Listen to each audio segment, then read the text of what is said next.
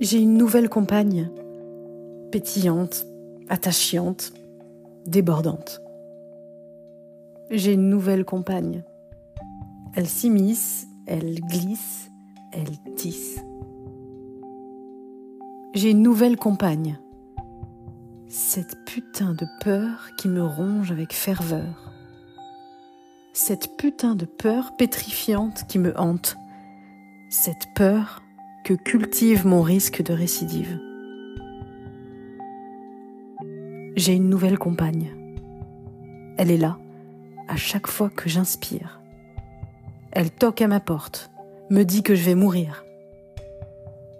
J'ai une nouvelle compagne. Elle prend la place dès que mon corps se relâche.